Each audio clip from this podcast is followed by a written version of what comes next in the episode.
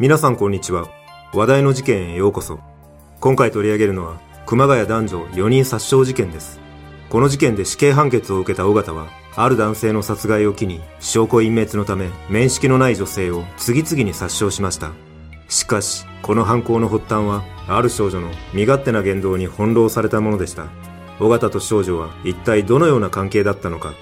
まずは事件概要からどうぞ。事件概要2003年8月、埼玉県熊谷市のアパートで飲食店店員の男性 S さん、当時28歳が殺害され、その現場を目撃した S さんの同僚女性も殺害されるといった痛ましい事件が発生した。この事件は主犯格の男で元暴力団員の尾形、当時26歳が当時不倫関係だった無職の少女 A、当時16歳をめぐり、S さんに一方的な恨みを抱いたことが殺害のきっかけとなっているが、尾形に殺害を決意させたのは少女 A のやっちゃってという言葉だった。その後、この事件を目撃した S さんの同僚女性も殺害されているが、その殺害を決意させた言葉も、やはり少女 A のやるしかないでしょという尾形を煽る言葉だった。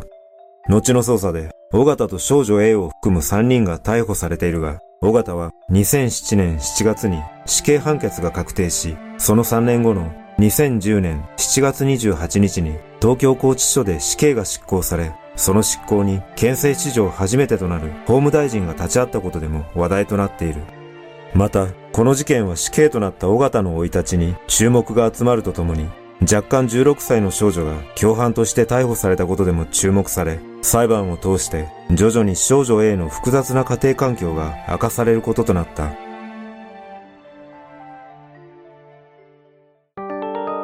それぞれの出会い。元死刑囚の尾形は1977年に生まれ、小学生の頃はスポーツ万能で、中学校ではテニス部の主将を務めていた。しかし、中学2年生の頃からシンナーを吸うなど生活が荒れ始め、バタフライナイフで同級生の胸や背中を刺して怪我を負わせるなどの非行を繰り返していたという。その後も友人と共に金属バットを使って強盗致傷事件を起こしたり、傷害、恐喝事件を起こすなどして、中等少年院を行き来し、高校を中退した後は、暴力団関係者と交友を持ち、そのまま暴力団員になり、1998年6月に結婚し、長女が一人いる。尾形の逮捕歴は、1998年2月に傷害、暴行、恐喝未遂、道路交通法違反で懲役1年6ヶ月、執行猶予5年の有罪判決を受け、2001年4月には傷害罪で懲役6ヶ月の実刑判決を受けた後、2002年10月に出所している。そして出所からまだ1年も経たない2003年7月上旬、尾形はこの事件のきっかけとなる少女 A と出会っている。少女 A は尾形と出会う少し前から家に帰らず熊谷市内の友人宅を泊まり歩く日々を送っていた。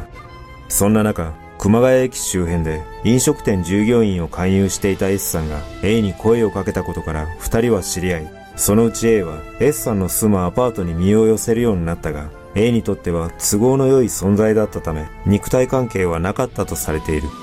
7月上旬、少女 A は熊谷駅周辺で妻子ある尾形に声をかけられると、その日のうちに肉体関係を持ち、尾形の経営するゲーム喫茶に出入りするなどして交際を始めた。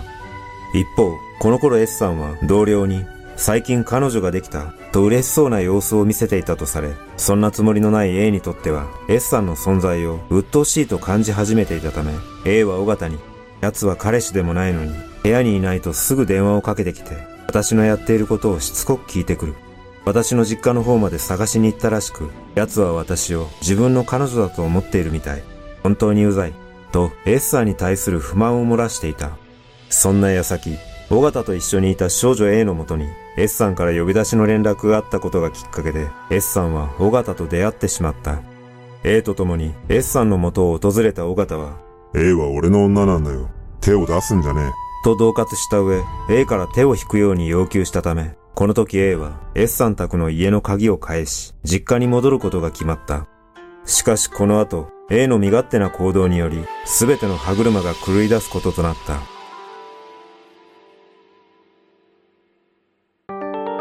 かき立てられる決意。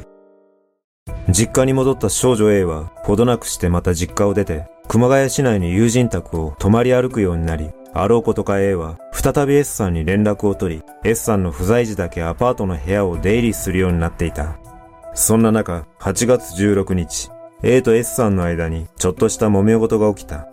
それは A が S さんの部屋で寝ていたところ、仕事から帰宅した S さんが A の胸や体を触り、服を脱がそうとする一幕が原因の喧嘩だった。その2日後の18日、熊谷市内のファミレスで、尾形と少女 A、そして無職の少年 E、当時15歳の3人でランチをとっていた際、A が2日前の S さんとの揉め事について、目が覚めたら、無理やり押さえつけられて、服を脱がされそうになって、やられそうになった、と尾形に打ち明けた。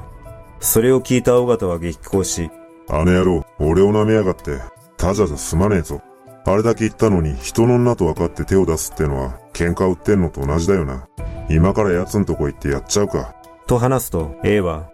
そうだよ、やっちゃって。やっちゃってよ。やっちゃえ、やっちゃえ。とけしかけ、さらに少年 E も、人の女に手を出すなんて絶対に許せないっすよ。そんなやつやっちゃうしかねえっすよ。と同調した。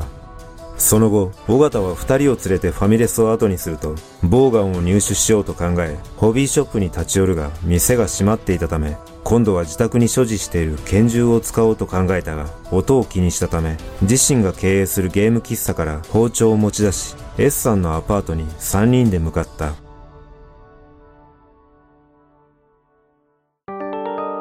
やっちゃって。事件当日、8月18日、午後1時頃、尾形ら3人は S さんの住むアパートに到着すると、尾形は少女 A に対し、本当にやって大丈夫か？と確認すると A は、大丈夫だよ。やっちゃって。と返答した。その言葉で決意を固めた尾形は、3人で S さんの部屋に向かったが、不在だったため、A が、隣の部屋にいるかもしれない。と尾形に伝え、隣の部屋を訪ねると、その部屋に住む S さんの同僚女性 B 子さんと仕事用のズボンを縫い繕ってもらっている下着姿の S さんがいた。その姿を見た A は、こいつ絶対この女とセックスしてたよ。ついこの間私を犯そうとしときながら、今度は別の女かよ。キモすぎ。許せねえ。やっぱ殺されて当然だよ、こんな奴は。と言って S さんを B 子さんの部屋から連れ出し、S さんの部屋に移動した。そこで尾形は、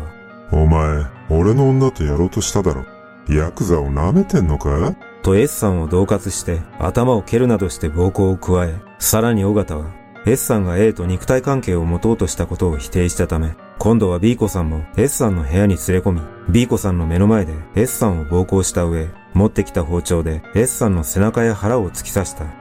尾形は苦しむ S さんに布団をかけ、うるせえな。こいつしぶてえな。まだ死なねと言いながら、さらに布団の上から S さんの頭部を何度も踏みつけ、A にも S さんの頭部を踏みつけるよう指示し、A も加勢して二人で S さんの頭部を執拗に踏みつけ、ついに S さんは息絶えてしまった。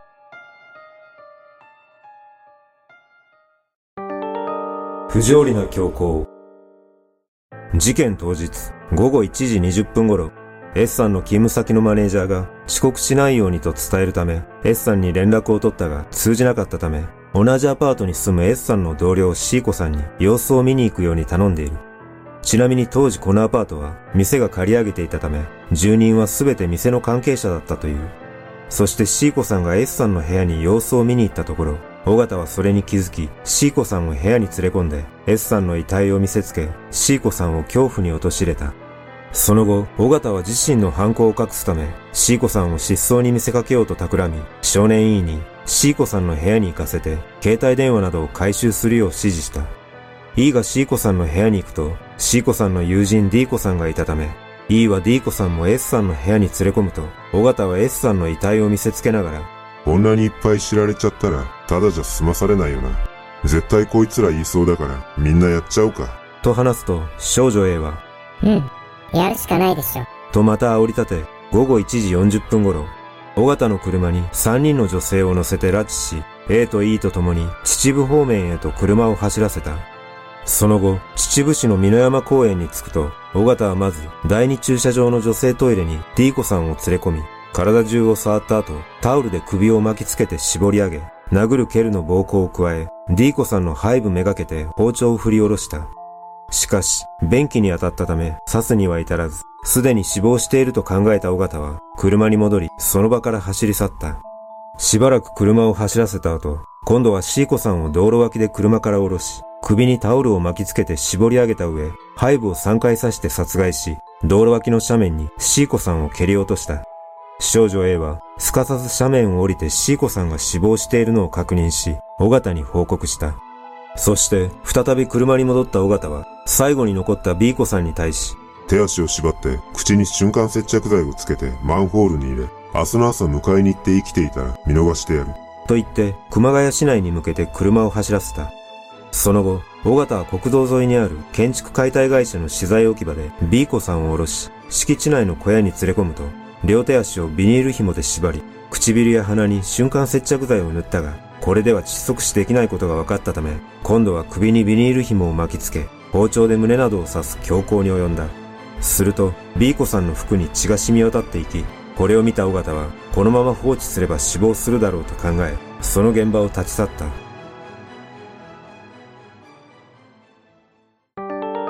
事件発覚。2003年8月18日午後4時45分頃、秩父市の美山公園でトイレに置き去りにされていた D 子さんが倒れているのを通行人が発見した。その後、病院に搬送された D 子さんは全治6週間の怪我を負っていたが、命に別状はなく、捜査員に対して、熊谷のアパートに死体があるので調べてください、と話したため、同日午後6時25分、捜査員がアパートに駆けつけると、布団をかけられ死亡している S さんの遺体が発見された。さらに、同日午後8時50分頃、B 子さんが放置されていた建築解体会社の資材置き場で敷地内を駐車場として借りていた男性が意識不明の B 子さんを発見し、その後病院に搬送された結果、B 子さんの意識が回復し、なんとか一命を取り留めることができた。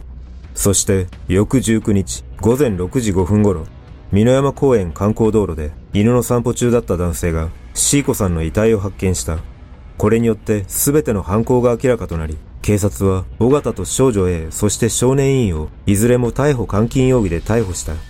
実は逮捕前、尾形が任意同行に応じる姿を報道各社のカメラが捉えており、尾形が捜査員に対してタバコを煙らせながら、逃げるつもりはねえよ、などと話しているシーンがテレビによって全国に放映されている。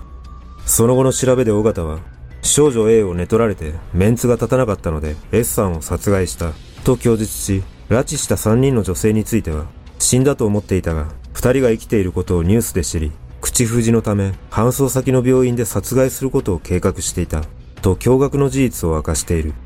そして、この残虐な事件は、瞬く間に世間に衝撃を与え、未成年2人が関与していたことで、さらに世間を震撼させることとなった。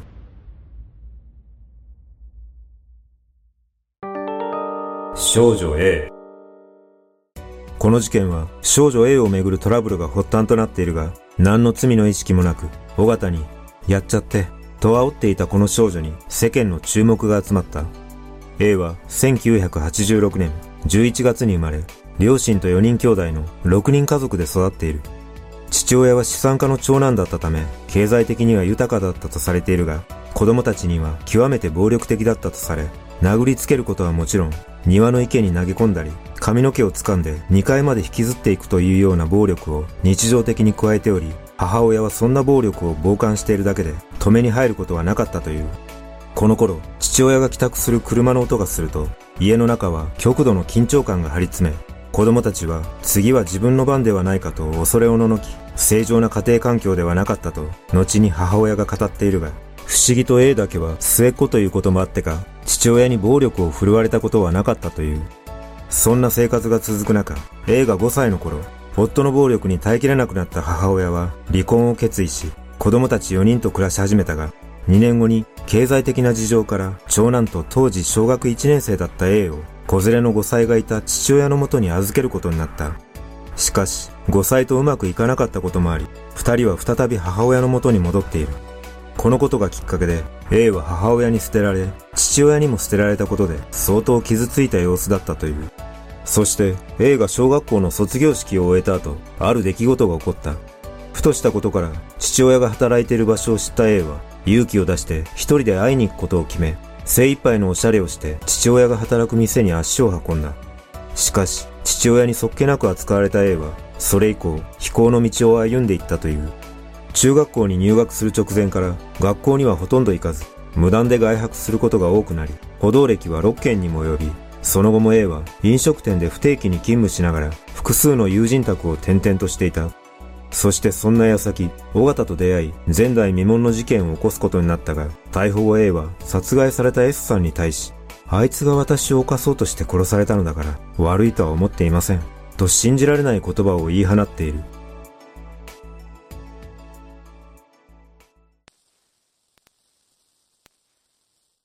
その後、この事件の裁判で主犯の尾形に死刑、殺人を幇助した少女 A には懲役5年から10年の不定期刑、そして少年 E には長期の保護処分が下っています。